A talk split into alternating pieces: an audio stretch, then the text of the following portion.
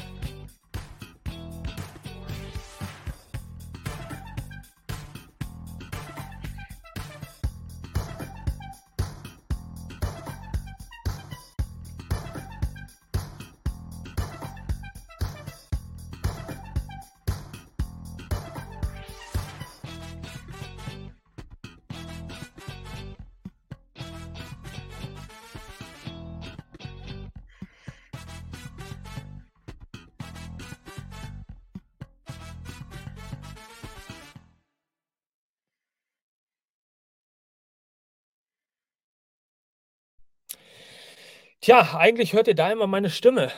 Aber ich habe vergessen, mich zu unmuten. Oh Mann. Was ist denn da passiert, liebe Leute?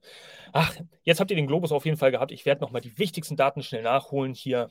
Wir äh, befinden uns heute in der äh, Scotiabank, im Scotiabank Saddle Dome oder Calgary Stampede, Stampede Saddle Dome, äh, wie es jetzt zu dieser Zeit irgendwie genannt wird, umgenannt wird. In Your House 16, Canadian Stampede, wer sich daran erinnert, Hart Foundation gegen Steve Austin, Ken Shamrock 1997. Sehr coole Veranstaltung. Äh, ja, Heimat des Hart Dungeons. 1,2 Millionen Einwohner hat Calgary und ist damit auch die größte Stadt in Alberta in Kanada. Durchschnittstemperatur im Juli 16,5 Grad Celsius. Beheimatet seit Jahrzehnten die Gas- und Mineralölindustrie und ist der Geburtsort von Kevin McKenna. Vielen Leuten vielleicht bekannt, die es mit dem Fußball halten, Bundesliga-affin sind und speziell erster FC Köln-Fan sind. Die werden Kevin McKenna kennen, vielleicht auch die Kaiserslautern-Arana, wie auch die Lauterer, äh, werden ihn kennen. Und so sollte also eingestimmt werden. 5374 Zuschauer von 5863 möglichen. Wow. Heute also eine fette, fette Crowd, die wir da haben. Und wir haben auch diese Woche wieder die Ansprache vor dem Intro gehabt, FTR äh, und Bullet Club Gold gegenüber, Willow, Nightingale und Soho, die sich gegenüber so ein bisschen was äh, aussprechen und Starks gegen Punk. Das sind natürlich die drei Matches, die diese Woche und äh, speziell heute bei Collision hier eine große Rolle spielen sollten. Und von daher gehen wir da gleich mal über in das aller, aller, aller, aller, allererste Match. Der Opener sollte nämlich sein das Two out of Three Falls Match zwischen FTR, den amtierenden AEW World Tag Team Champions, und dem Bullet Club Gold, Jay White und Juice Robinson. Die haben sich diese Chance durch einen äh, Sieg im Eliminator-Match letzte Woche bei Collision, ihr erinnert euch, gesichert. Und diese Woche sollte also das Titelmatch stattfinden. Oh. Und jetzt mal ganz ohne Spaß. Ja. Ganz ohne Spaß. Letzte Woche haben die ja so ein Brett dahingelegt. Ja. Wenn das Match äh, heute nur halb so gut wird wie letzte Woche, dann sind es diese Woche halt nur fünf Sterne. So wollte ich das gerne mal bezeichnen. Also von daher, es ist schwierig, diese Erwartung zu übertreffen. Und äh, was soll ich sagen? Es ist ein 60-Minute Time Limit und das ist ja eigentlich immer nur so eine dahergeworfene, hohle Floskel, die dann dahin gedroschen wird auf dem Boden. Aber es sollte tatsächlich noch recht interessant werden, äh, dass dieses Time Limit hier nicht ausläuft. So viel nur dazu. Es gibt am Anfang Stare-Off zwischen allen Vieren. So beginnt das Match. Ne? Es war ein langsamer Anfang. Sie wollen sich erstmal ein bisschen abtasten, alle. Und es beginnt auch wieder mit einem ganz leichten Touch von Chain Wrestling. es gibt Headlock Takeover, ein Hip Toss, Arm Drag, sieht man hier hin und her gerangel. Ähm, bis dann ein Shoulderblock von Cash gegen Juice Robinson kommt.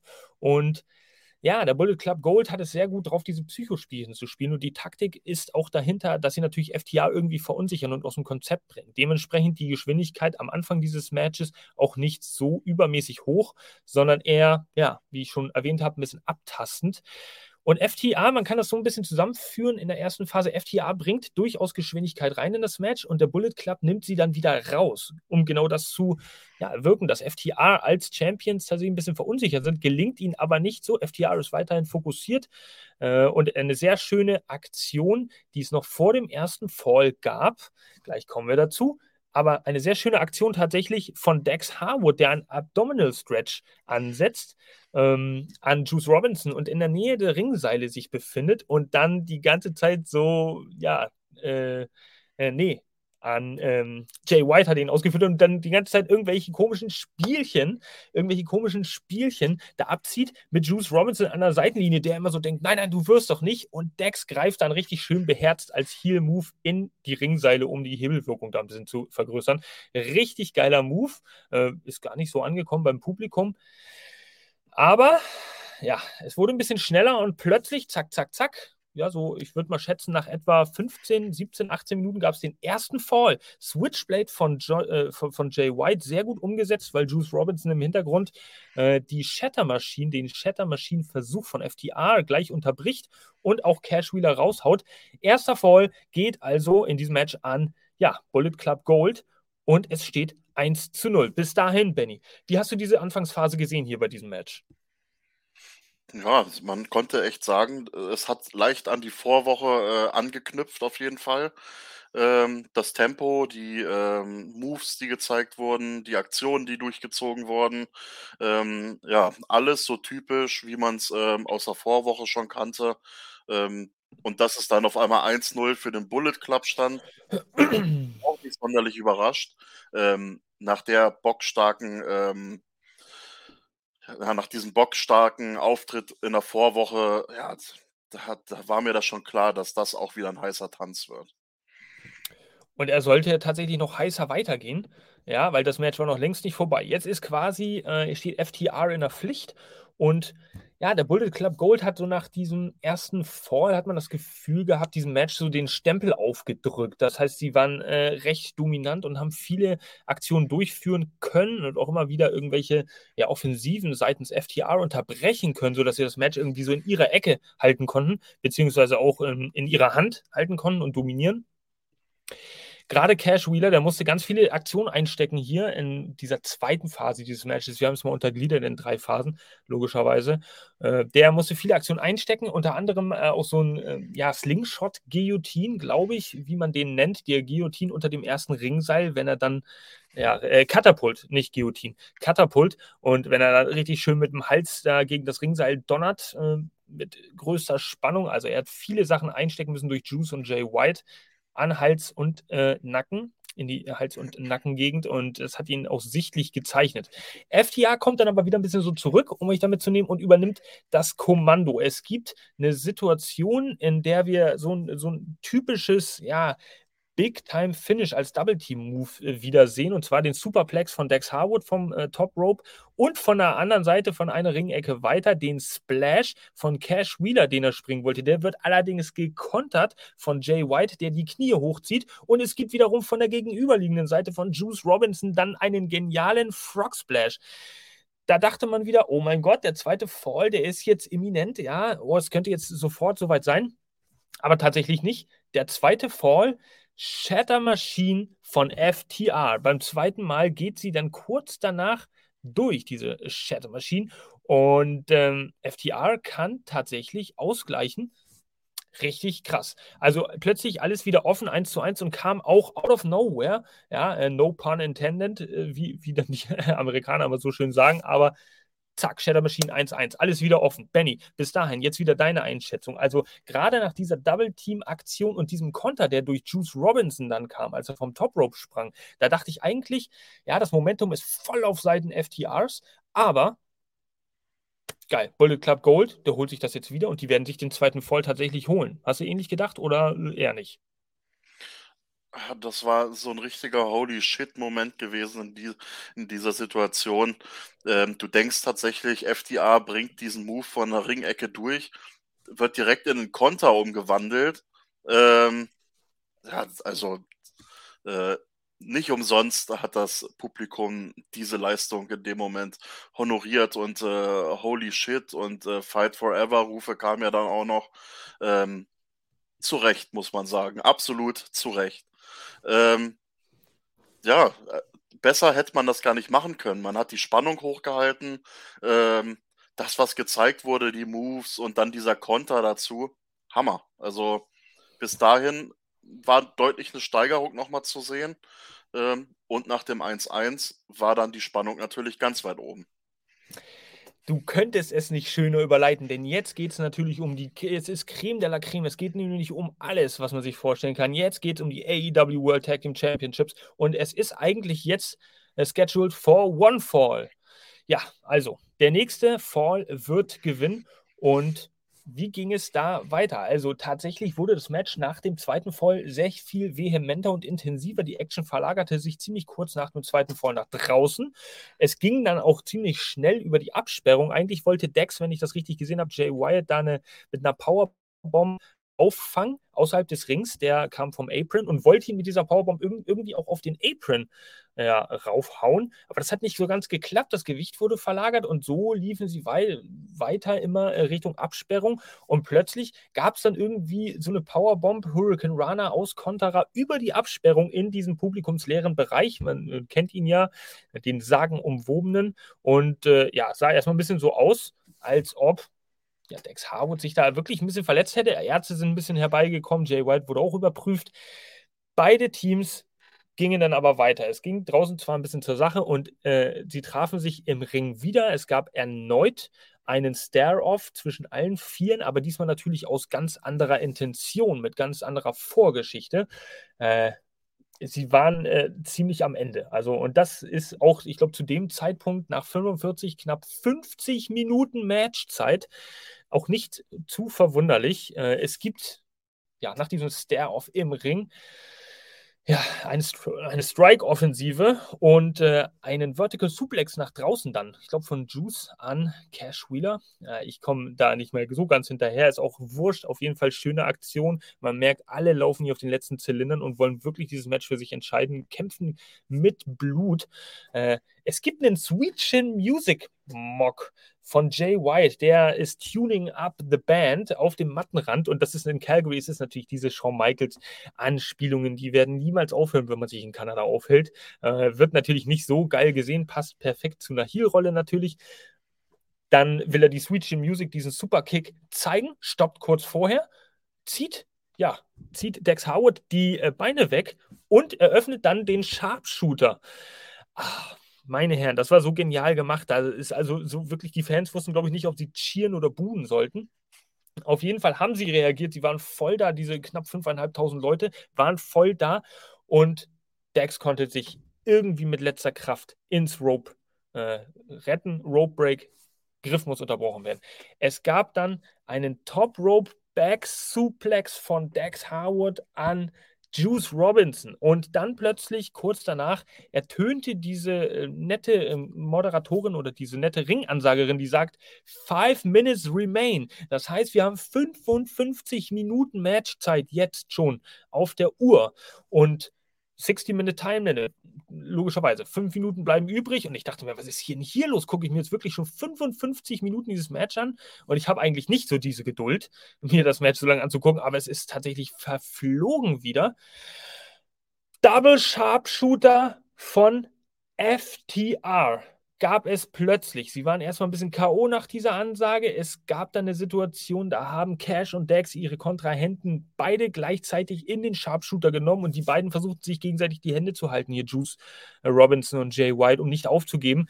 Äh, konnte dann ein bisschen unterbrochen werden. Äh, ich glaube, die Energie, die ließ da auch ein bisschen nach. Aber Dex Howard hat danach, nachdem die Situation geklärt war, Cash und Jay sind aus dem Ring gegangen, haben sich gegenseitig attackiert, nochmal den Sharpshooter ansetzen. Und das war im Endeffekt dann wirklich zu viel des Guten für Juice Robinson. Und er hat nach 58 Minuten abgeklopft. Submission-Sieg 2 zu 1 für FTR. Sie haben das Match für sich entschieden. Sie haben ihre Titel verteidigt.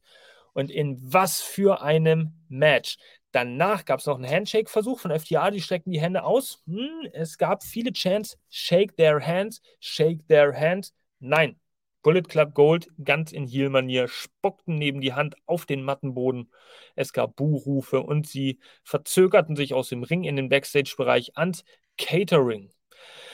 Wow, Benny, ultimative Analyse jetzt oder nochmal Einschätzung von dir nach Ende des Matches. Haben Sie Ihr Match von letzter Woche übertroffen oder war dir dann die Länge von letzter Woche doch ein bisschen lieber? Boah, schwer zu sagen, muss ich ehrlich sagen. Also das Match, gut, es war eine ganz andere Matchart an sich, dadurch ja auch wiederum ganz andere äh, Voraussetzungen. Ähm, du konntest natürlich nicht über 58 Minuten ähm, das Tempo so hochhalten, sage ich mal, wie letzte Woche äh, in der Intensität her. Ähm, von daher ähm, für diese Matchart, was da angesetzt war, fand ich es aber extrem schön anzusehen. Also es war mindestens genauso ein Show-Stealer wie letzte Woche. Ähm, meiner Meinung nach auch ein Match, was man durchaus hätte, äh, sozusagen, was Collision angeht, äh, bei dieser Ausgabe ins Main Event packen können. Ähm, ja, es war, halt, es war halt speziell äh, aufgrund dieser 60-Minuten-Ansetzung ähm, hätte ja auch eine halbe Stunde gehen können, hätte ja auch nach 20 Minuten alles schon vorbei sein können. Ähm, aber ich glaube, die Leute wussten von vornherein schon, ähm, wenn dieses Match startet, es ist auf 60 Minuten angesetzt, dass das nicht eine halbe Stunde geht. Ähm, ich denke mal, das wusste man von vornherein schon. Ein Sahnematch, richtig schön, FDA verteidigt. Ich habe auch ehrlich gesagt nichts anderes erwartet. Ähm, der Titelgewinn wäre auch für Bullet Club etwas zu früh gekommen. Ähm, wenn es irgendwann nochmal zu der Match-Zusammensetzung kommt mit FTA und Bullet Club, dann soll das auch wirklich auf einer etwas größeren Bühne passieren, ähm, wo dann eventuell wirklich mal dieser Holy Shit-Moment da ist und Bullet Club einfach mal die Titel gewinnt. Aber, wie gesagt, nicht vor diesen ich fand, es war schon relativ gut. 5000 noch was Zuschauer. Ähm, die Bude fast ausverkauft. Ich glaube, unter 500 Tickets waren noch offen. Absolut in Ordnung, muss man sagen. Aber ein Titelwechsel von FTA Richtung Bullet Club bitte auf einer etwas größeren Bühne, wenn dann. Ja, das wäre auf jeden Fall, es ist auf jeden Fall ein guter Gedanke und du hast es schon angesprochen. Ähm, vielen Leuten sollte es eigentlich klar sein, Two out of Three Falls Match, 60-Minute Time Limit, dass das länger geht. Aber ich hätte wirklich nicht gedacht, dass die es bis aufs Äußerste ausreizen. Und ich muss auch dazu sagen, ich bin froh, dass noch vor Ablauf dieses 60-Minute Time Limits eine Entscheidung gefallen ist und das nicht irgendwie ein Time-Limit-Draw jetzt gewesen wäre, um sich mal wieder elegant aus der Affäre zu ziehen. Nee, tatsächlich, es ist eine Entscheidung herbeigezwungen worden und kurz vor Ende des Limits tatsächlich auch noch erzielt worden durch FTR mit diesem Sharpshooter und ich finde das wirklich glorios. Ähm, ist das für dich ein Kandidat? Tag Team Match of the Year, Tag Team Fehde des Jahres, vielleicht AEW intern generell? Wo würdest du das da so ranken? Ist das da ein Kandidat für oder fehlt da irgendwas für? Also Stand jetzt kann man das durchaus da mal in die Waagschale werfen für den äh, Kandidat oder Tag-Team-Kandidaten des Jahres. Klar, ähm, wir haben jetzt noch gut eine Jahreshälfte vor uns. Wir sind jetzt erst im Juli drin. Ähm, aber klar, Jahresende kann man da gerne nochmal drüber quatschen, was so unser Tag-Team-Moment des Jahres war. Und ich glaube, wir werden mit Sicherheit über FTA und den Bullet Club stolpern. Ich kenne Omega gegen Osprey, Wrestle Kingdom 17, das war am 4. Januar, da wurde auch schon gesagt, äh, Match of the Year, obwohl es erst vier Jahre alt war das Jahr. Hm? Schauen wir, schauen wir. Okay, wir haben es geschafft. Also das auf jeden Fall eines Main Events würdig eigentlich und wurde hier als Opener verkauft. Two out of three Falls Match. FTA kann sich auf jeden Fall die Titel, ja, kann die Titel um ihre Hüften weiterhin schnallen und haben das Match für sich entschieden. Wir haben jetzt im Nachhinein nach diesem Match. Eine kurze Vorschau auf Mittwoch, da wird der Blood and Guts stattfinden. Am 19. Juli aus dem TD Garden in Boston. Da sehen wir nochmal, äh, was hat sich getan bei Dynamite.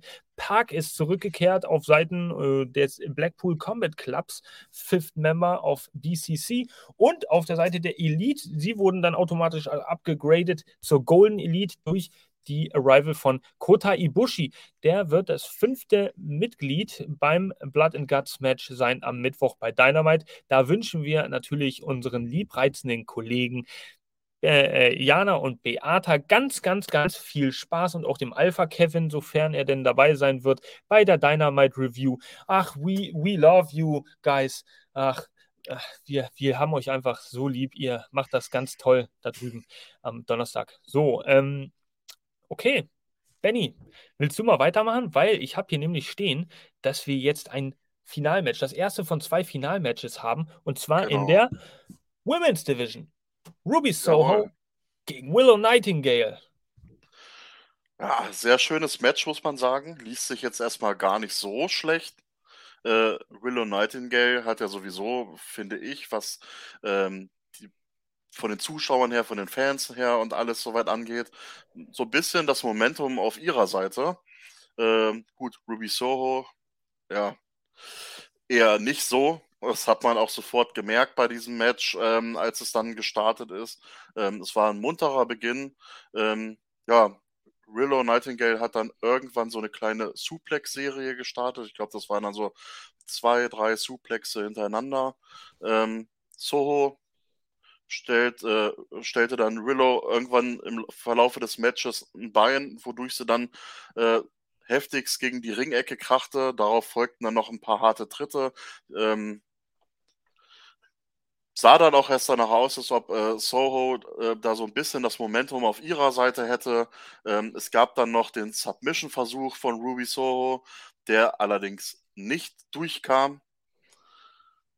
Tja, und Willow kam wieder zurück, kämpfte sich zurück in dieses Match, konnte dann einen Stampede durchbringen. Ähm, das Cover anschließend reichte allerdings nicht aus, um den Sieg zu sichern. Somit ging es also weiter. Ähm, Soho war irgendwann ja, im Verlaufe des Matches, im weiteren Verlaufe des Matches auf Willow Nightingales Schulter gelandet.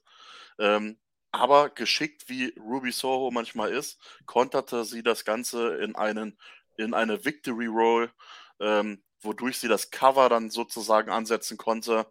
Aber auch dieses Cover ging nicht durch. Also wir haben immer noch keinen Finish gehabt. Also an sich spannend, sehr, sehr spannend. Ähm, wie ging es weiter? Äh, wie sollte es anders sein? Man kennt ja immer dieses kleine Spraydöschen von Ruby Soho, was er immer ganz gerne mit zum Ring nimmt, mit diesem, weiß was ich, was da für ein Zeug drin ist. Ich will es gar nicht wissen. Äh, auf jeden Fall ist es für jede Gegnerin, die das Zeug irgendwie abkriegt, äh, durchaus unangenehm und kann auch durchaus matchentscheidend sein.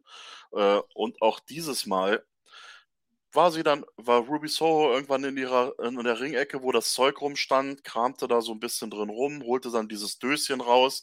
Ähm, Aubrey Edwards war dann zugange, äh, dann äh, sich umzudrehen. In dem Moment hat es aber Willow in der Hand gehabt. Ähm, ja. Aubrey Edwards hat das Zeug dann auch schnellstens entfernt, hat das dann in die gegenüberliegende Ringecke verstaut. ähm, somit war es eigentlich ja noch nicht ganz weg. Sie hätte es wahrscheinlich lieber irgendwo zehn Meter weit weg feuern sollen, hat sie aber nicht getan. Ähm, tja. Ja, das hat Ruby dann ja getan, zwei Minuten später. Puh.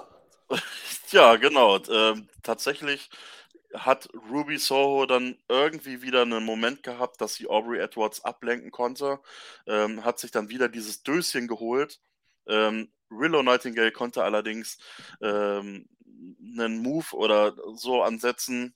Dadurch hat Ruby Soho so ein bisschen ähm, ja, das Döschen weggefeuert im hohen Bogen, nachdem sie dagegen äh, die Ringseile gegen äh, gefeuert wurde. Anschließend gab es dann den Ansatz zur Powerbomb ähm, von Willow, der dann auch das Cover äh, Run, Two, Three bedeutete. Feierabend, Ende aus die Maus. Willow Nightingale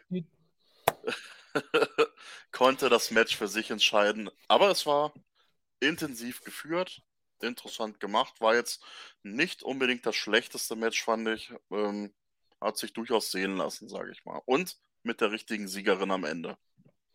Definitiv. Also Willow Nightingale, damit haben sie auf jeden Fall alles richtig gemacht, dass man jetzt davon profitiert und sie auch auf dieser Erfolgswelle äh, schwimmen lässt. Sie ist ja megamäßig over, auch bei den Fans in Kanada, in Amerika nahm das ja auch irgendwie einen kometenhaften Aufstieg. Die Musik ertönt, die Leute rasten alle ausgefühlt ist ein bisschen zu übertrieben dargestellt ist, aber die Leute wissen, wer sie ist und das ist eine gute Launebringerin. Die Mucke, die ist voll geil. Also äh, ich muss da tatsächlich mal ein bisschen protzen damit, aber habe halt so einen Subwoofer im, im Wohnzimmer stehen und wenn ich mir das dann so angucke und dann diese Entrance-Theme da einspielt und dann der Bass reinkommt, dann denke ich mir immer so, wie geil, man. So muss ein Entrance sein. Impact, geil, gut und funktioniert. Im Ring auf jeden Fall talentiert, super, hat einiges drauf. Ruby Soul, da brauchen wir natürlich keine, weiß nicht, keine Worte drüber verlieren.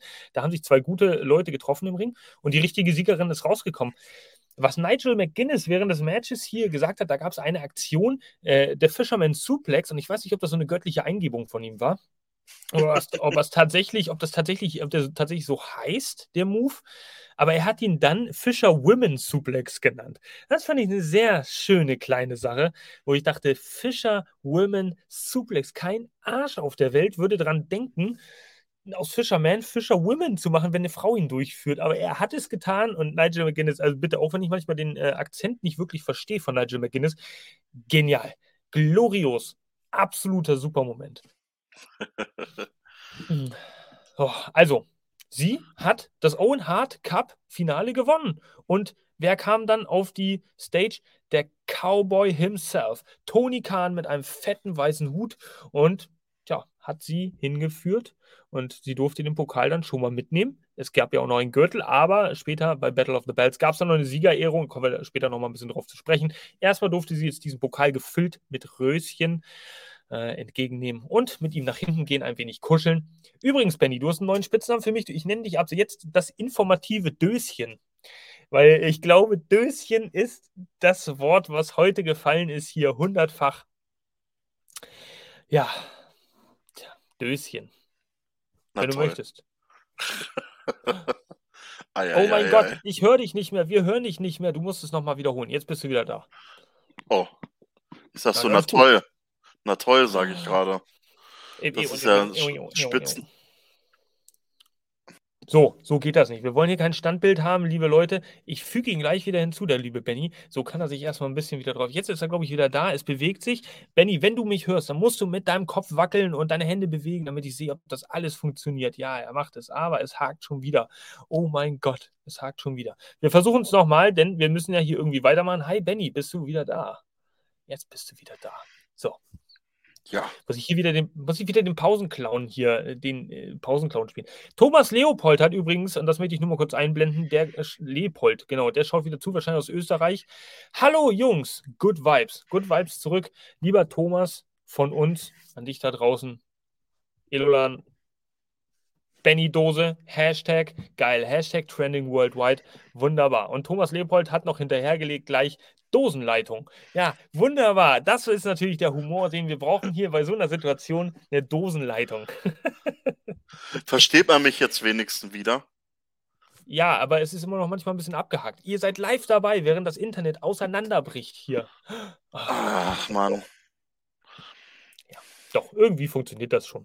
Ich werde hier einfach mal ein bisschen weitermachen. Du kannst ja mal ein bisschen rumklicken irgendwie. Jetzt hast du irgendwas gewechselt. Wir machen hier erstmal weiter, denn es gibt jetzt nach der Überreichung der Trophäe von Cowboy Tony Khan einen Rückblick auf letzte Woche zwischen äh, äh, ja, Powerhouse Hobbs und Ricky Starks. Wie ihr euch vielleicht erinnern mögt, ist es da ja zu einer kleinen Misskommunikation, einer missverständlichen Situation gekommen zwischen Powerhouse Hobbs und QT Marshall, der da irgendwie auf dem Apron stand. Und naja, dann äh, irgendwie dafür gesorgt hat, dass nach dem Spinebuster Hobbs sich nicht den Sieg und den Finaleinzug sichern konnte. Dementsprechend gab es jetzt eine Backstage-Konfrontation zwischen QT Marshall und Powerhouse Hobbs, der dann letzte Woche, beziehungsweise, beziehungsweise letzte Woche direkt nach dem Match, da gab es jetzt Footage, in die Umkleidekabine von Powerhouse Hobbs reingelaufen ist und gesagt, ey, ich wollte dich auf jeden Fall, Brudi, dir auf jeden Fall das Match nicht äh, irgendwie madig machen und ich wollte dir nicht die Chance nehmen ins Finale-Einzug, das war ein Missverständnis und so weiter ehrlich gesagt, habe ich nicht richtig verstanden, was Powerhouse Hobbs darauf gesagt hat. Aber äh, ich glaube, Cutie Marshall hat am Ende gelacht. Ähm, es dürfte etwas recht Positives sein, von wegen äh, Mark your words. Irgendwie sowas hat er gesagt. Also halt dich an deine Worte. Äh, also, gut, das war diese Situation. Ein, zwei Sätze werden bei mir auch immer zu zehn. Wir machen mal weiter und gucken mal, ob bei Benny die Dosenleitung wieder funktioniert, denn wir haben jetzt, tja, spontan plötzlich irgendwie noch die Meldung bekommen, The Kings of the Black Throne, sprich Brody King und Malachi Black als Vertreter vom House of Black, die treten jetzt auf zwei Leute. Da steht nur in Action. Kannst du uns weiterhelfen? Danny, hast du die Namen? Ja, äh, und zwar, Moment, ich muss das selber erstmal nachlesen. Versteht ihr mich wenigstens jetzt wieder? Ja, ja, läuft alles. Okay, alles danke, danke, danke. Ja, ja. Dosenleitung funktioniert wieder. Ding dong. äh, und zwar Randy Myers und Artemis Spencer.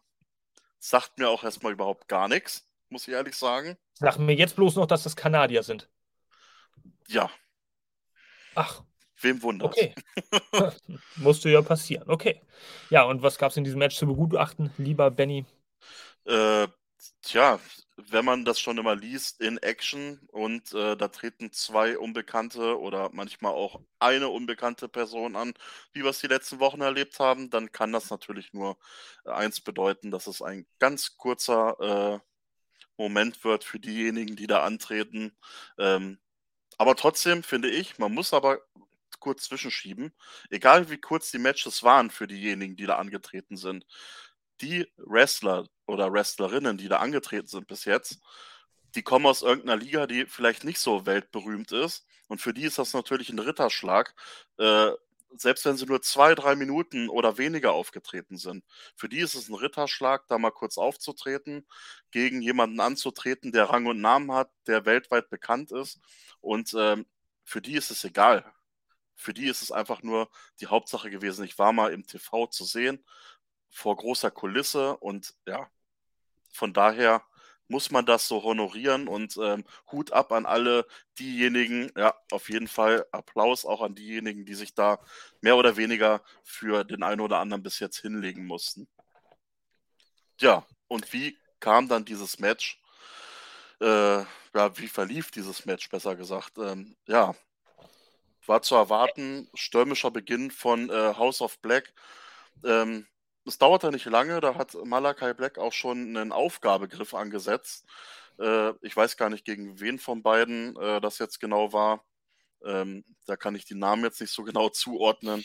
ähm, der auch. Aufgabegriff ging auf jeden Fall nicht durch. Äh, Brody King hat noch äh, eine zusätzliche Aktion auf denjenigen äh, durchgebracht, äh, um ihn noch zusätzlich zu schwächen. Und äh, Brody King war auch derjenige. Man hat jetzt wieder alles durcheinander gehört. Aber das ist wirklich eine Dosenleitung. Man muss sich ja seinen Spaß draus machen. Äh, okay. Also er hat eine zusätzliche, er hat eine zusätzliche Aktion gezeigt. Und ich glaube, du meinst den Senten auf diese Person, dessen Namen wir halt irgendwie nicht kennen, weil ich kann ihn auch nicht auseinanderhalten. Aber der Leglock, der ging da nicht durch. Nee, tatsächlich nicht. Ähm, Hm. Brody King war dann noch derjenige gewesen, der dann draußen ähm, den Tag-Team-Partner ähm, noch geschwächt hat. Einmal links gegen die Bande gegen geschleudert, einmal rechts gegen die Bande gegen geschleudert. Ähm, dann erschien auf einmal Andrade auf der Bildfläche. Ähm, vorne am Entrance-Bereich ging so langsam Richtung Ring. Äh, ja, zwischenzeitlich kam dann auch der Finisher von Malakai Black. Ist, ich weiß gar nicht, ob es so eine Art Superkick ist, ähm, der dann durchging. Ähm, anschließend gab es dann mühelos das Cover. Somit hat House of Black das Match für sich entschieden. Ähm, tja, es kam dann so ein bisschen zu einem Wutausbruch von Malakai, äh, von Malakai Black, von Andrade El Idolo, der ähm, von vier Ringrichtern abgehalten werden musste, weil erst Julia Hart die Maske in der Hand hatte und anschließend Malakai Black vor sich in den Ring äh, die Maske hingelegt hat, im Schneidersitz da saß und so nach dem Motto, hey, komm doch her, komm doch her, wenn du dich traust. Ähm, konnte er natürlich nicht. Vier Ringrichter waren dann doch äh, vier zu viel, behaupte ich mal. Äh, ja, äh, spannendes Thema mit dieser Maske. Also das, da ruht es anscheinend noch nicht. Bei Andrade brodelt es so richtig. Ähm, ja, die Story geht da auf jeden Fall weiter. Be sure, Andrade El Idolo just wants his mask. Ja, er möchte auf jeden Fall diese Maske. Oh, oh, diese Maske, diese, diese Mystik und diese Mythik um die Maske. Okay. Da ist er mit dem House of Black auf jeden Fall an der richtigen Stelle. Die, die natürlich schnell mal weggesmashed hier aus der Arena. Aber äh, wie du schon gesagt hast, lieber Benny, es ist sehr cool, dass, äh, dass diese ja, Wrestler da, diese Independent Wrestler aus äh, Kanada, immer mal so ein bisschen Feature-Zeit haben, Showcase-Zeit. Und äh, von daher ist es schon eine ganz coole Sache. Dieser äh, Superkick, dieser, äh, ja, weiß nicht, dieser Kampfkick nennt sich äh, übrigens, das habe ich selber recherchiert, der Black Mass Kick. Und äh, weil ich den Namen selber nicht kannte, aber das war ja dieser legendäre Kick, ich glaube, den auch damals Arn Anderson als Mentor von Cody Rhodes einstecken musste, als Malakai irgendwie debütiert hat oder so. Aber vielleicht bringt er auch was durcheinander. Gut, dieses Match geschenkt. Das sollte eigentlich nur ein bisschen diese Fehde zwischen Malakai und Andrade pushen. Und von daher ist das auch äh, natürlich in normaler Collision Dynamite-Manier in Action gegangen. Alles cool, alles schick. Weiter geht's. Denn jetzt, wir hatten ja gar nicht mehr so viel Zeit, muss ich mal ehrlich sagen. Äh, allein während des FTR Bullet Club Gold Matches gab es, glaube ich, fünf oder sechs Werbepausen. Ich habe immer so mitgezählt, äh, mehr oder weniger Pi mal Daumen mitgezählt. Äh, krass. Eine ja, eine Stunde ist ja schon für dieses Match draufgegangen. Das heißt, du hast ja gar nicht mehr so viel Rest. Dann hattest du noch das Frauenfinale, jetzt hattest du die noch in Action. Was heißt, es bleibt nur noch ein Match äh, übrig. Und dieses Match ist jetzt auch natürlich das Finale Bam der Männer im Owen Hart Foundation Men's Tournament. Es gibt jetzt auf die Glocke zwischen ja, CM Punk und Ricky Starks. Die beiden sollten sich jetzt im Finale gegenüberstehen. Und ja, man kann eigentlich sagen, Ricky Starks und CM Punk, das sind ja doch, das ist ja doch ein Kampf zwischen zwei Kumpanen, zwischen zwei, zwei Kollegen, äh, Brudis. Ja, und äh, die ja doch auch Seite an Seite gekämpft haben. Von daher wurde viel darüber spekuliert im Vorfeld, ob CM Punk möglicherweise einen, ja, ja, einen Heel-Turn hinlegen würde. Also einen offiziellen, einen richtigen und Ricky Starks in dem Sinne mal richtig eins äh, mit der Bratpfanne von hinten über den Kopf ziehen würde.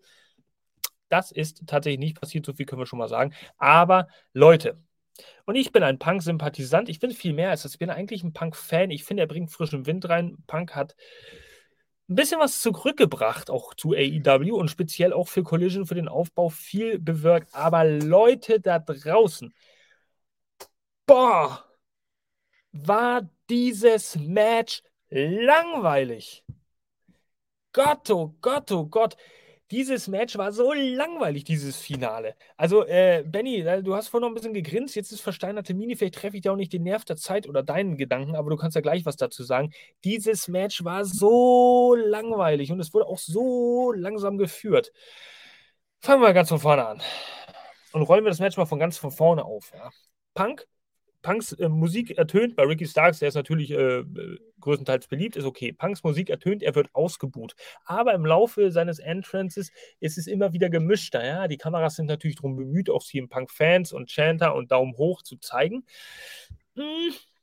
Aber so ist es tatsächlich nicht ganz, ähm, denn ja, äh, man hört sehr viel Bu durch und das sind halt tiefere Töne. Die Diskussion hatten wir vor drei Collision-Ausgaben, glaube ich, schon mal, als das erste Mal ausgebuht wurde.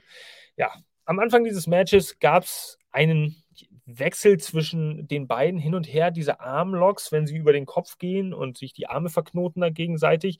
Es gab ziemlich früh im Match schon Chance zwischen den Fans. Da gab es wieder zwei Gruppierungen. Let's go Ricky, CM Punk. Let's go Ricky, CM Punk. Ihr könnt euch sicher vorstellen, wie das weiterging, nämlich genauso wie ich es vorgemacht habe.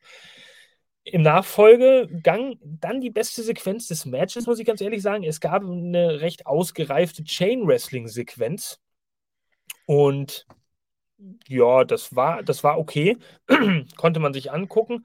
Tatsächlich war das vom technischen Aspekt her, geht natürlich immer besser, aber es war völlig in Ordnung. Headlock Takeover haben wir da ein paar gesehen, gerade von CM Punk. Wir haben einen Cradle Pin äh, Konter gesehen, einen La Magistral, glaube ich, irgendwie auch von CM Punk. Und Starks, der konnte sich das Momentum und die Dominanz da ein bisschen zurückholen, indem er dann einfach sich aus diesem Chain Wrestling raus manövriert hat. Shoulder Block.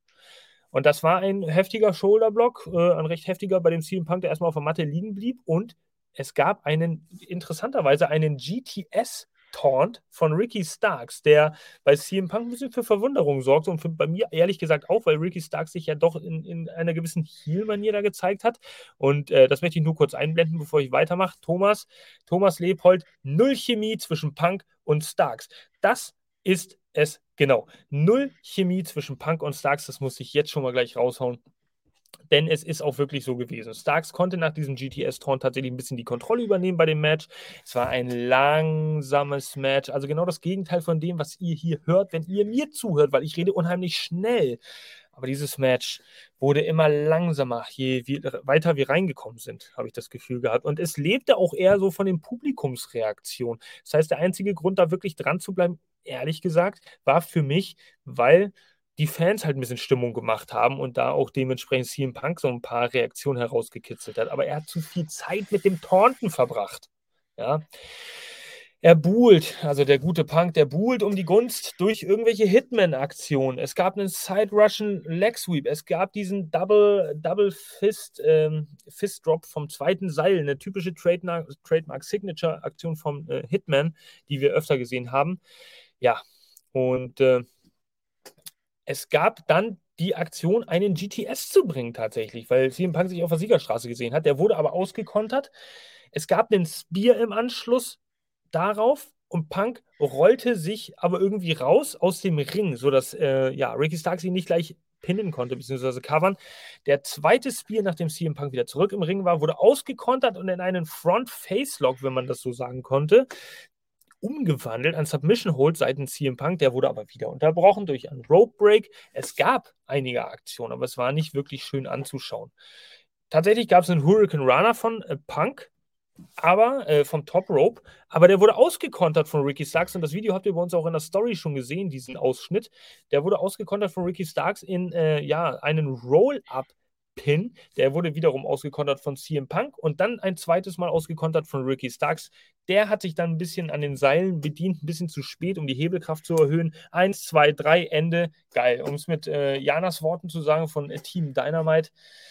Ja, irgendwie ist es momentan Mode, dass hier jeder durch irgendwelche Roll-Up-Pins gewinnt und tatsächlich ist es in einem so prestigeträchtigen Match zwischen CM Punk und Ricky Starks nichts anderes, in dem es ja auch um nicht weniger ging als den Gewinn der Owen Hart Trophäe.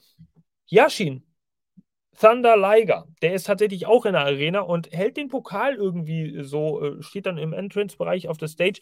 Ricky Starks kommt raus, rennt vorbei, schnappt ihn den Pokal weg, ohne Hallo und Tschüss zu sagen. Geil, läuft einfach nach hinten. So ist also dieses Finale abgelaufen. Und ich finde es, ich fand, ich fand es einfach total, also wirklich, na klar, man geht mit hohen Erwartungen rein in so eine Collision-Ausgabe, wenn man ein Match wie FTA gegen Bullet Club Gold bekommt. Da ist alles dabei, was du dir vorstellen kannst. Aber dieses Match war einfach grottig schlecht. Wirklich. Es hatte den richtigen Sieger. CM Punk als Sieger hätte ich nicht gebraucht. Aber die Umsetzung war in meinen Augen einfach nicht gut. Wie hast du das gesehen, Benny? Ja, also nichts gegen Ricky Starks an der Stelle. Ähm, wenn er gewollt hätte, hätte er mit Sicherheit ein bisschen mehr Tempo zeigen können. Ein bisschen mehr ähm, sein Können durchbringen äh, können ähm, was er so auf dem Kasten hat.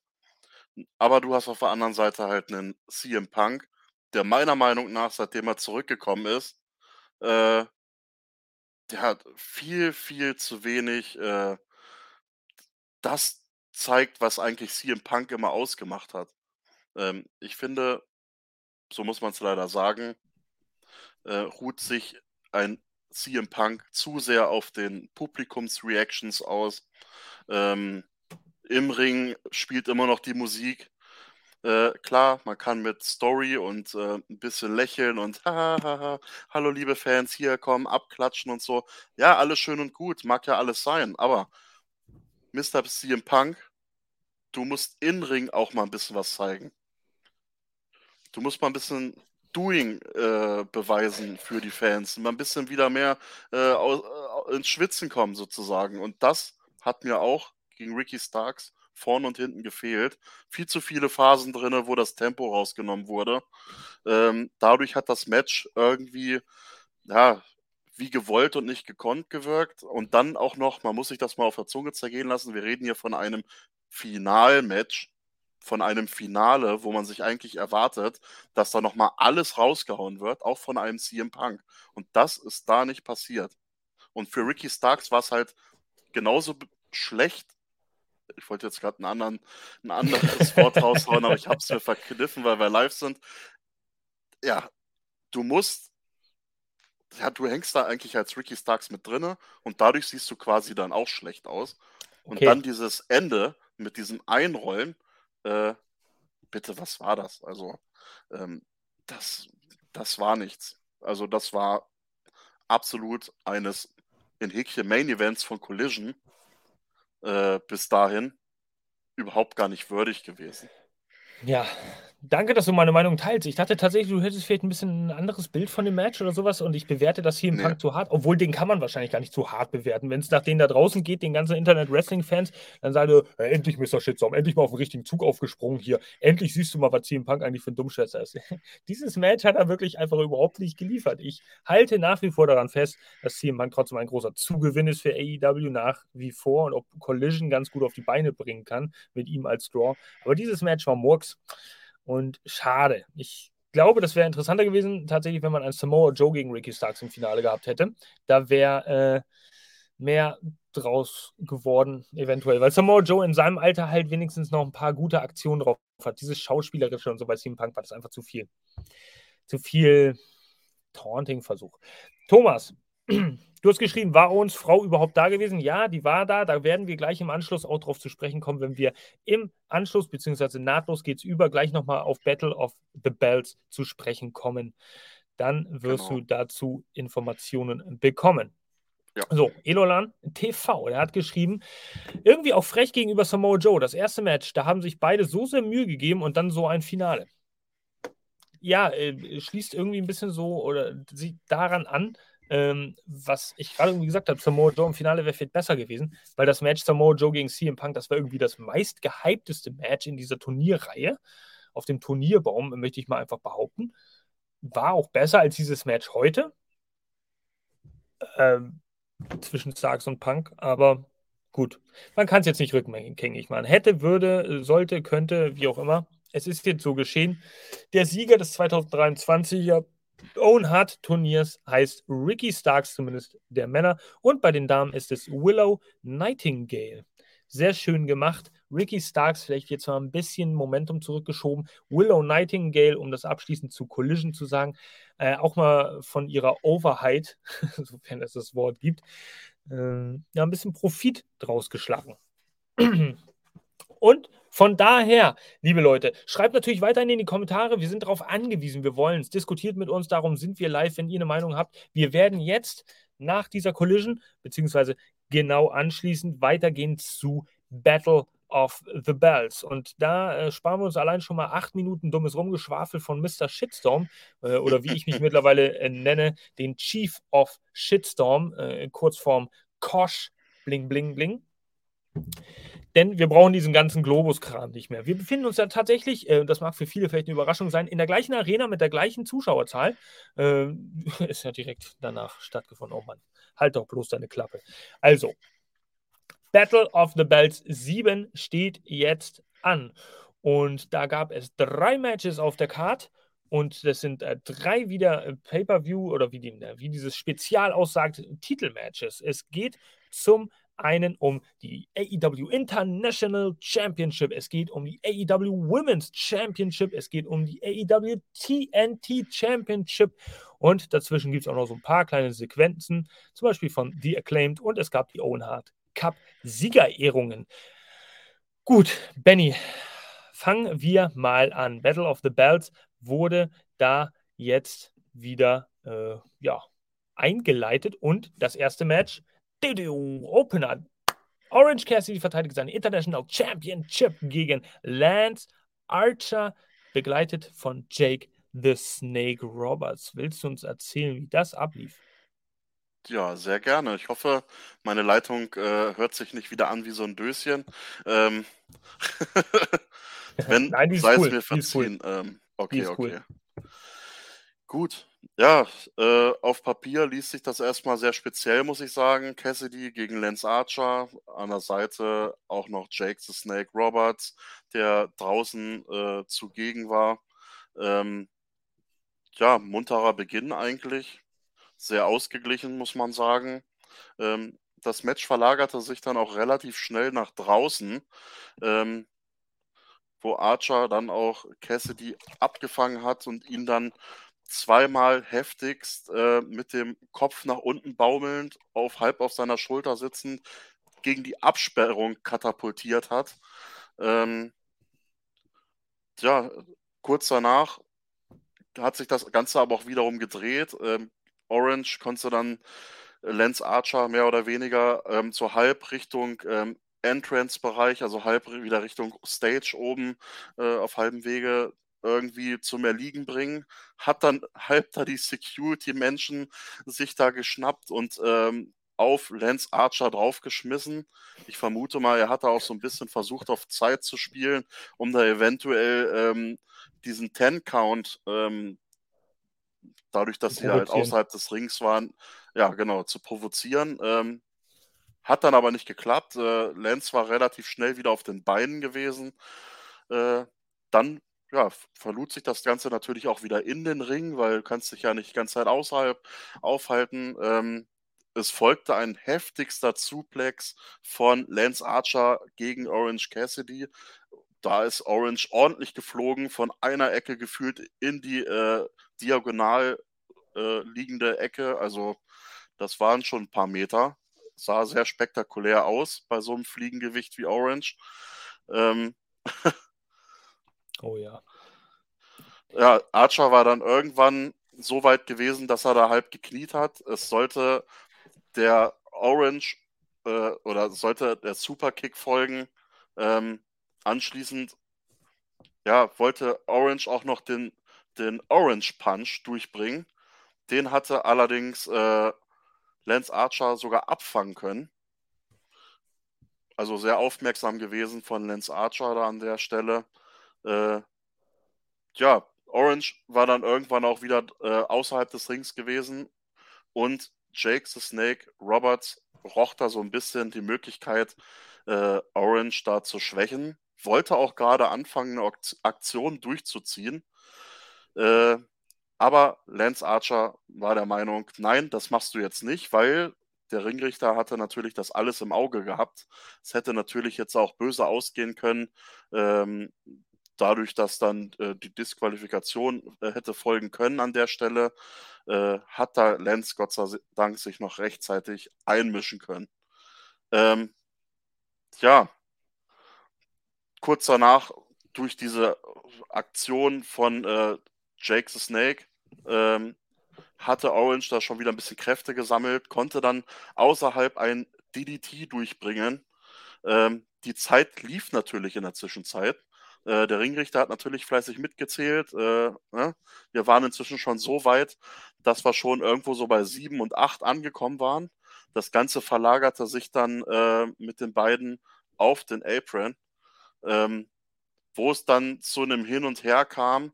Wir waren inzwischen jetzt schon bei neun angekommen vom Zählen her. Die beiden waren immer noch nicht im Ring. Ähm, Orange konnte dann gezielt einen Kick anbringen, wodurch Lance Archer dann die Kontrolle verlor, loslassen musste, nach draußen flog. Orange geistesgegenwärtig wieder zurück in den Ring reingesprungen. Der Ringrichter hob die Hände und 10 und dann war das Ding gegessen, quasi einmal ausgezählt. Lance Archer war zu lange draußen gewesen und Orange verteidigt seinen Titel. Oh Mann, was für ein Match. Also so, eine, so, eine typ, so ein typisches Schema F-Match. Äh, ja. David gegen Goliath. Archer einfach zwei Köpfe größer als Orange Cassidy. Wie will Orange Cassidy das gewinnen? Ich habe tatsächlich gewittert, dass es da ein Titelmatch, äh, einen Titelwechsel geben könnte bei Battle of the Bells. Aus dem Nichts, weil man vielleicht Lance Archer versucht auch wieder ein bisschen zu stärken. Und dann weiß ich nicht, was man von diesem Finish halten soll. War es auf, auf der einen Seite war es genial, dass Orange Cassidy sich gegen einen größeren Gegner so behaupten konnte, indem er durch Count-Out gewinnt und seinen Titel verteidigt, ist ja absolut clever. Auf der anderen Seite auch irgendwie, ja, weiß nicht, ich habe mir da was anderes vorgestellt. Also ich habe mir ehrlich gesagt auch vorgestellt, dass Lance Archer dieses, dieses Match gewinnt und den Titel äh, dann gewinnt. Ähm, weil danach sehen wir auch diese Verarztung von Orange Cassidy, der scheint sich da auch bei sämtlichen äh, Orange Punches wieder irgendwie die, die Hände verletzt zu haben oder die Hand verletzt zu haben. Dann ging die Bandage ab, dann äh, behandeln die Ärzte ihn da. Ich weiß nicht, ob das so geil ist, wenn er die ganze Zeit, wenn er tatsächlich verletzt sein sollte, wenn er die ganze Zeit so weiter wrestelt. Mhm. Tja, keine Ahnung. Äh, ich weiß nicht, was ich von dem Match halten soll. Ich habe mir da mehr drunter vorgestellt. Und ich habe ehrlich gesagt auch gehofft, dass es der Main Event wäre, damit da irgendwas Spezielles kommt, aber es war halt der Opener von Battle of the Bells. Geil, gut. Okay, Orange gewinnt durch Countout. Ja, war ein Durchschnittsmatch, kann man sagen. Aber ich muss dazu sagen, mir kam auch gleich so, so ein Déjà-vu her, äh, hervor.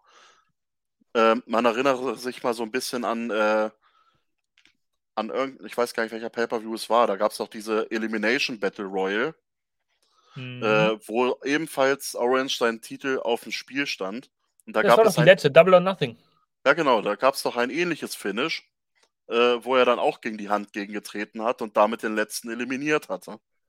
Ja, das war doch gegen Swerve Strickland irgendwie. Da war ja, auch genau, mit dem genau, gegen Swerve war das. Genau, und das war das ja, ähnliche Finish. Und wir haben jetzt quasi, ja, ne, fast eine Kopie bekommen. Ja, halt nur mit diesem Stimmt. zeitlichen Aspekt noch mit drin, ne? Heftig. AEW recycelt also ihre eigenen Ideen, um sie irgendwann später wieder anzuwenden. das hätte ich ja nie gedacht. Krass. Thomas schreibt hier auch nochmal rein und in die Kommentare, dann können wir es nochmal anschreiben. Hier Thomas, unser treuer Zuschauer hier bei Live, Thomas Leopold äh, aus dem guten Österreich.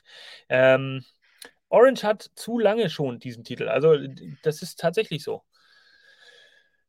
Ich finde auch, Orange hat den Titel ein bisschen zu lange. Ich meine, es stört mich auch nicht. Die letzten Wochen hat er ihn nicht immer im Opener verteidigt oder so bei Dynamite, aber es könnte jetzt ruhig mal ein bisschen frischer Wind rein, oder? In die, in die Division. Hm. hm, hm. Schreibt wird langsam Zeit, glaube ich. Ja, ja. Schreibt uns auf jeden Fall in die Kommentare. Und ganz wichtig, liebe Leute, dürft ihr natürlich niemals ver vergessen, immer auch mal auf Abonnieren klicken hier bei YouTube, auch auf sämtlichen anderen äh, Social Media Kanälen, Twitter, Facebook, Instagram und so weiter. Überall sind wir präsent. Ähm, immer einfach ein Abo geben, immer mal Follow und dann seid ihr immer auf dem aktuellsten Stand mit unseren ganzen Podcasts. Dreimalig die Woche, einmalig in dieser Art. Also schauen wir mal weiter. Benny, willst du gleich mal weitermachen? Denn wir sehen jetzt. Yo! Die kam zum Ring. Ja, äh, genau. Sie claimt in ja, üblicher Manier rappend ähm, angepasst natürlich auf die Stadt, wo sie gerade zu Besuch waren, ähm, schreiten sie zum Ring, äh, so ein bisschen dahinter niemand Geringeres als Daddy Ass, der äh, nicht fehlen durfte. Ähm, auch wieder sehr, sehr schön gekleidet in echt neonfarbenen Klamotten, wie sonst auch. Äh, sehr auffallend. Äh, ja, wer erwartete sie im Ring? Natürlich äh, Toni Schiavoni, der wie immer liebreizend und äh, ja, wie immer, wenn sie claimt, antritt äh, oder auftritt, im Ring wartet. Ähm, mhm. der, freut sich, ja. ja. der freut sich schon immer auf das Scissern hinterher. Äh, anders kann ich mir das nicht vorstellen. Ähm, tja, aber was hatten die drei zu verkünden? Ähm, Daddy S hat sich da das Mikro gegriffen.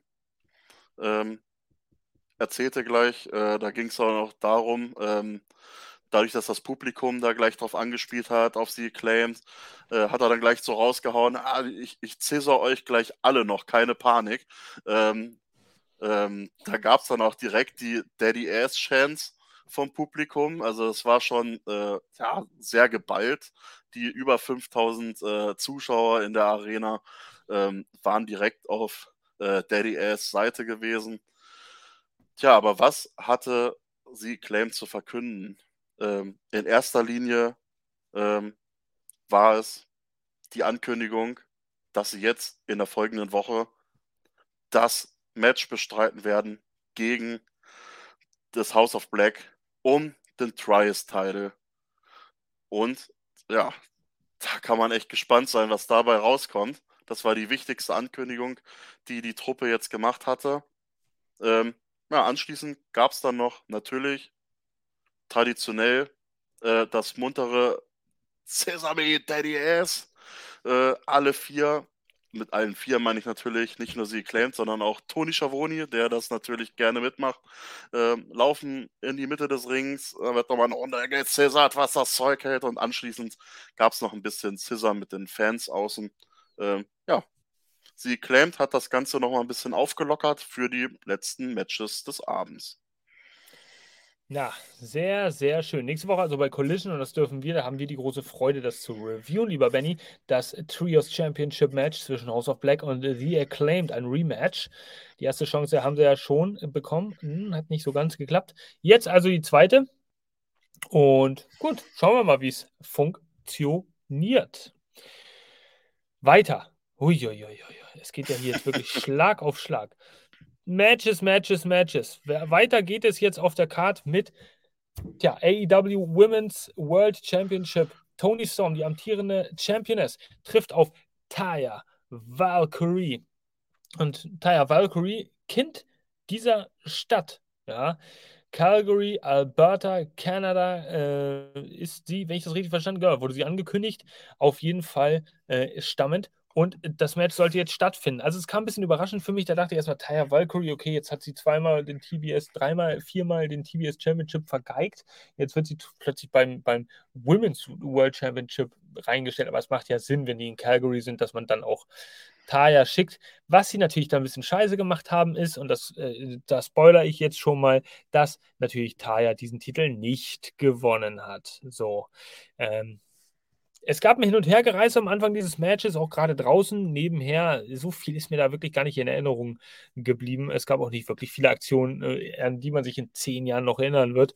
Äh, Hin- und Hergereise draußen gab es waren ein paar Freundinnen auch von Taya Valkyrie im Publikum und haben auch mit Tony Storm da so ein bisschen, ey, bla bla bla, was bist du eigentlich? Tony Storm hat sich ein Wortgefecht äh, ge ja, geleistet, geliefert da mit den beiden und hat äh, Taya ein bisschen an den Haaren herumgeworfen, bis Taya den Spieß umdrehen konnte und dann wiederum Tony Storm an den Haaren herumgerissen hat und über den Mattenboden quasi draußen gezogen und geworfen hat. Im Ring gab es von Taya Valkyrie eine Blue Thunder Bomb. Es gab tatsächlich so einen Konter. Es gab äh, eine Hip Attack von Taya Valkyrie und einen Trademark-mäßigen Rikishi-Rub, so möchte ich ihn mal nennen, nachher, im Nachhinein, wo sie ihren äh, äh, äh Po einfach nochmal ins Gesicht der guten Toni gerieben hat. Und plötzlich tauchte dann äh, inmitten des Matches eine Satellitenstörung auf. Weg, Bild war weg. Ähm, es kam nach circa einer Minute wieder und das ist tatsächlich äh, nicht nur mir so gegangen. Ich dachte erstmal, okay, was ist denn bei mir da los? Äh, nee, es war tatsächlich ein Satellitenproblem und das Match konnte dann nicht weiter gezeigt werden. Stattdessen wurde dann von letzter Woche Julia Hart gegen Bambi Hall nochmal eingespielt, dieses Match. Und nach diesem Match ging es dann weiter. Am Ende dieser Battle of the Bells Ausgabe wurde noch ein bisschen darauf eingegangen, dass Tony Storm ihren Titel durch Hilfe von Ruby Soho, die sie natürlich begleitet hat, im Sinne der Outcasts, durch den äh, Piledriver durch den Storm Zero, wenn ich mich nicht täusche, gewinnen konnte und dann ihren Titel verteidigt hat. Ja, so schnell kann es gehen, so äh, ruhm und äh, glanzlos kann es einfach sein, dass ein Titel verteidigt wird. Sehr schade für Taya Valkyrie, äh, beziehungsweise ja, natürlich, dass sie da als Hometown Hero da nicht den Titel gewinnen konnte. Dieses Match war in der Ansetzung vielleicht so ein bisschen zweifelhaft weil man ja nicht davon ausgehen konnte, dass der Titel da jetzt wirklich wechselt. Also, wenn ich dann in Calgary natürlich Hometown-Leute bringe oder generell auch Kanadier, dann möchte ich äh, halt für die Fans auch irgendwie einen kleinen, ähm, einen, einen guten Moment haben, um sie dann auch nach Hause zu schicken. Den gab es hier bisher noch nicht. Stattdessen gab es direkt im Anschluss daran, ja, äh, beziehungsweise Benny, äh, deine Meinung habe ich ganz vergessen. Ich weiß nicht, ob du dazu noch unbedingt was sagen möchtest zu diesem Match, aber hast du es vielleicht grundlegend anders gesehen als ich? Das Match war halt einfach da. Titel wurde verteidigt. Äh, ich habe da jetzt auch gar keine emotionale Bindung aufbauen können bei dem Match. Äh, lag vielleicht auch daran, weil die Hälfte des Matches auch gefehlt hat und die Verbindung gefühlt weg war. Ähm, ja, aber das Problem habt ihr ja bei mir ja auch gesehen. Bei mir war der Satellit ja auch tot. Ähm, dementsprechend ja, äh, sei, ja. sei, sei AEW das mal verziehen. Ne? Ähm, ja, deswegen, also selbst wenn ich das Match gesehen hätte, emotional hat mich das einfach nicht null gepackt. Null. Ja, das ist auch einfach so. Battle of the Bells hier eine ziemliche Dose und das hat auch äh, Thomas Lebold mal wieder reingeschrieben. Er hat geschrieben, auch eine Dosenleitung bei AEW. Also der hat das ja schon auf den Punkt gebracht hier. Ja, die haben sich da wahrscheinlich äh, ein bisschen was abgeguckt. Matzko ist wieder dabei. Ex-Masko. Masko, Entschuldigung, Masko. Letzten haben wir schon falsch ausgesprochen. Ich sage trotzdem Ex-Matzko. Äh, Masko, du bist da 0815 Frage, äh, aber ich bin hier neu. Wer sind, äh, sind eure Favoriten bei AEW? Vielleicht mal ganz kurz, können wir ein bisschen darauf zu sprechen kommen. Äh, ja, wir sind tatsächlich, äh, man kann es unschwer erkennen, an 5000 Logos hier, äh, hier, ähm, oben, überall. Wir sind All Elite Wrestling durch und durch und unsere Favoriten sind dementsprechend auch bei AEW. Wir schließen uns quasi, wir sind die einzige Community in Deutschland, die sich AEW exklusiv nennt. Und sich eine Woche wirklich immer nur in den Keller einsperrt, um AEW-Footage zu, ja, was soll ich sagen, äh, reinzuziehen, damit wir darüber dann berichten können. Gut, dieses Match, also okay, können wir hin runterspülen, also die Satellitenstörung, die hat, dieses Match ist jetzt für immer lost. Das wird man nie wieder bekommen. Sei denn, Leute haben es mit Handy aufgenommen. Auch schade in diesen Zeiten, oder? Ein Match, was man niemals sehen wird. Es wird einfach weg sein. Hm. Ja, so ist das. So ist das. Ja, hier, äh, äh hier nochmal Masko, nochmal kurz, bevor wir gleich zum letzten Match kommen. Also CM Punk und Kenny, da würde ich äh, tatsächlich nicht unbedingt so weit mich aus dem Fenster lehnen. Es gibt wahrscheinlich die einen, die sagen CM Punk und die anderen sagen eher Kenny. Ich glaube, es gibt wenig, da gibt es eine Schnittmenge. Hm. Gut. Ich weiß nicht, wie es bei dir aussieht, Benny. Du bist, ob du das CM Punk und Kenny Omega feierst. Das ist so. Hm. Fehlt auch eher Jungle Man, Jack Perry. 50-50, äh, sage ich mal. 50-50 Shades of Benny. So, es gab jetzt die Owen Hart, es gab jetzt die Owen Hart Cup Siegerehrungen. Willow Nightingale bei den Frauen gewonnen, Ricky Starks bei den Männern gewonnen, Martha Hart, Dr. Martha Hart, die Ehefrau von äh, The Late Great Owen Hart, und damit Thomas deine Frage zu beantworten, kommt raus mit dem Cowboy Tony Khan. Wir haben momentan Stampede-Woche, ich glaube, das ist so ein großes Volksfest oder so ein großes Erntefest in, in der Landwirtschaft in Kanada. Ich habe mich da diesbezüglich gar nicht richtig informiert, aber die Stampede ist, glaube ich, dieses typische kanadische Cowboy-Fest, so was man so kennt. Ähm, findet ja gerade statt. Ja, beide haben also ihre, äh, ihren Pokal und ihren Gürtel erhalten. Und abschließend wurden sie verabschiedet von den Worten von äh, Dr. Martha Hart. Ihr wurdet durch den Sieg im Finale nun zum Ritter geschlagen, aber merkt euch, ihr werdet jetzt für immer das Königreich von Owen Hart repräsentieren. Ein sehr schöner, poetischer Satz. Dabei kann man es auch belassen. Es war schon echt cool. Ähm, und damit haben wir unsere Sieger offiziell dann auch gekürt, haben ihre Zeit bekommen. Das war sehr, sehr cool. So, jetzt geht's weiter. Main Event. Main Event, liebe Leute, bei Battle of the Bells. Und dann haben wir drei Stunden Wrestling quasi so äh, in 1,15, knapp 1,20 ein bisschen durchgemacht mit Scherz hier und da, Kommentaren beantworten. Luchasaurus trifft auf Sean Spears. Es geht um die AEW TNT Championship. Und ganz, ganz wichtig, bevor wir dieses Match jetzt ein bisschen analysieren, ist für euch zu wissen, Scorpio Sky steht im Backstage-Bereich und guckt am Fernseher zu. Benny, ich hoffe, das hast du gesehen. Ich hoffe, das hast du gesehen. Könnte nämlich durchaus interessant werden für die kommenden Wochen. Ja. Von daher, ähm, ja. Scorpio Sky gegen Luchasaurus wahrscheinlich dann die nächste Fehde, die sich ankündigt. Aber jetzt sollte es äh, erstmal das Match geben, oder habe ich aus Versehen den Sieger schon gespoilert, das im Match um die TNT Championship. Das Match, was sich laut Christian Cages Aussage jeder Competitor, der antritt gegen Luchasaurus, redlich verdienen muss. So wie er sich jede Titelchance im Leben verdienen musste, hat Sean Spears dann sich verdient, indem er es einfach bekommen hat vor zwei Wochen und es wurde festgesetzt. Ähm, da, da werde ich jetzt bis an mein Lebensende Witze drüber machen können. Ja, gut. Offener Schlagabtausch zwischen beiden ähm, zu Beginn des Matches. Luchasaurus macht hier schon ziemlich schnell klar, auch wenn Sean Spears ein bisschen was zeigen konnte. Er ist natürlich auch ein kanadischer Homeboy, Homeboy, Hometown Boy, aber nicht Calgary direkt. Äh, macht klar, dass das hier kein Spiel ist und äh, macht natürlich durch seine typischen, ähm, auch äh, teils möchte ich mal sagen, sehr vulgären, aggressiven Dinosauriergeräusche klar, dass er da voll 100% so, uh, uh, durch den Ring schleudert, da eine wilde Bestie ist. Ja? Und seinen Titel auch verteidigen möchte. Es gab einen Chokeslam von Luchasaurus durch einen Tisch draußen. Das Match hat sich zwischenzeitlich ein bisschen nach draußen verlagert und dann gab es da so einen Tisch, der hinter ähm, äh, einer Absperrung stand. Da gab es einen Chokeslam durch. Und, und, man sieht auch immer wieder während des Matches, dass Christian Cage ganz klare Anweisungen an den Luchasaurus bringt. Ähm, ich weiß nicht, ob der Luchasaurus das auch verstanden hat, war ja immer in menschliche Sprache. Und dann gab es die Situation, die äh, äh, gegen, gegen das Finish ging, als Christian Cage sich einmischen wollte in das Match. Und ich glaube, Aubrey Edwards war da Referee, die hat das nicht gesehen, beim Rücken zu ihm, hat da einen Stuhl in die Ecke geklemmt, unter diese, äh, zwischen, zwischen diese beiden Ringhalter oder Ringseilhalter, Pfosten. Ihr wisst, was ich meine. Durch den wollte der Luchasaurus dann Sean Spears mittels einen Anlauf und einem Spear kann man annehmen, richtig schön durchpfeffern, aber der Sean Spears, der konnte ausweichen und der Spear ging dann mit dem Kopf voran.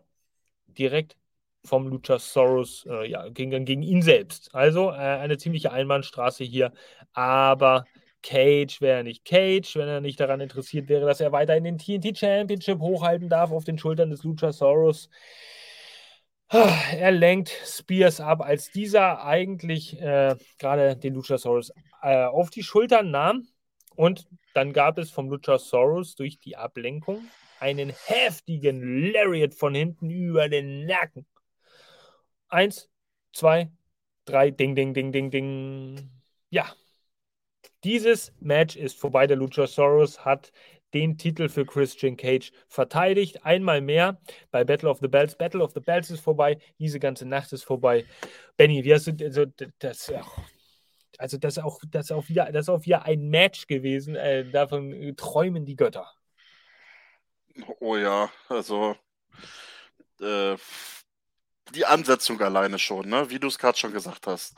Äh, man muss sich das angeblich verdienen, um gegen einen von den beiden, also in dem Fall ist es ja der Luchasaurus, der den Titel trägt, anzutreten. Alleine, alleine diese Rumspinnerei mit dem einen von beiden so, ne, das ist so, so lächerlich dahergeholt. Und dann kommt ein Sean Spears, der dann, äh, ja, bla bla bla, ich möchte gerne mit dem Champion reden. Mhm.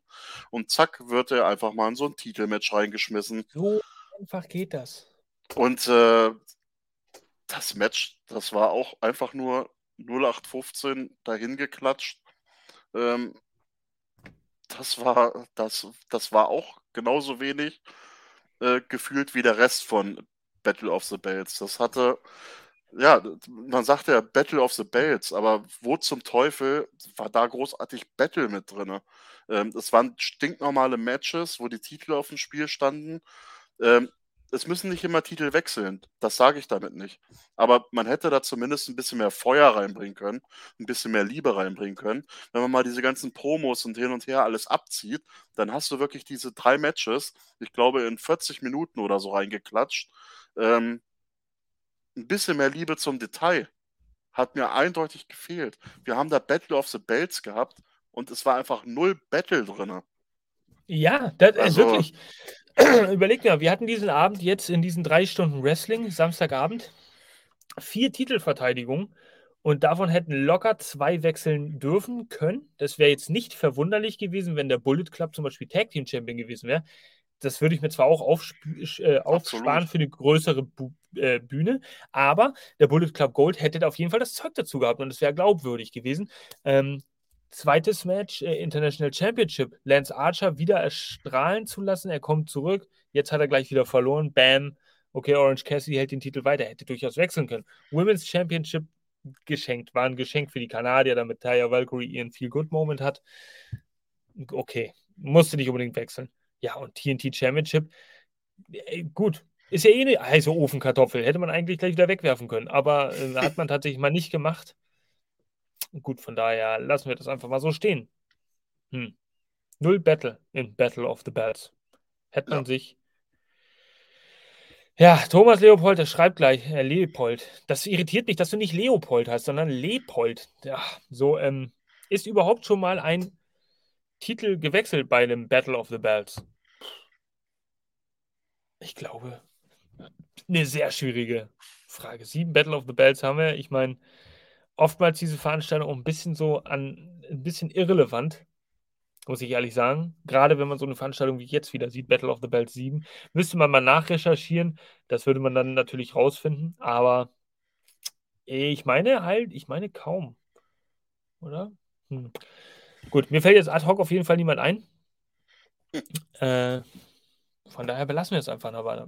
dabei. So, und Benny, Mr. Shitstorm äh, möchte sich von dir, ich rede ja in der dritten Person von mir selbst, äh, ganz herzlich verabschieden. Wir haben es tatsächlich geschafft, in 1,20 hier alles unter einen Hut zu bekommen. Und das war ja nun nicht sonderlich viel an Promos, aber es waren ja doch schon recht hochwertige Matches. Eins zumindest. Und der Rest war dann halt da. Von daher hat es mir mal wieder sehr viel Spaß gemacht, lieber Benny. Und mit euch da draußen natürlich auch danke für eure Kommentare. Im Nachhinein dürft ihr auch gerne wieder Kommentare schreiben. Ich weiß nicht, ob du noch irgendwas mal sagen möchtest an die Community da draußen. Verabschiedung. Grüße. Grüße an Tante Jutta vielleicht oder an äh, wen auch immer. Also Grüße an Tante Jutta, wenn ich eine hätte, würde ich es machen.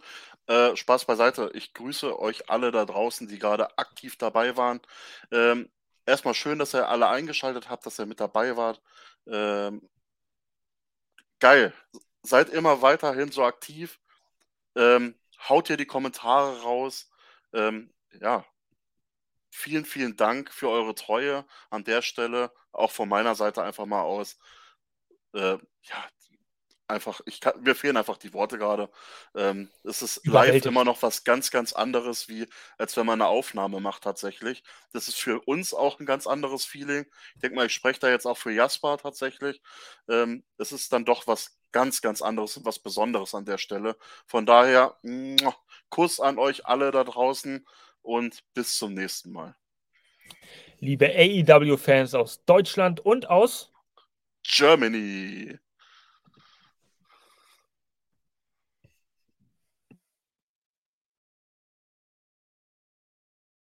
Da, da, da, da, da, da, da, da.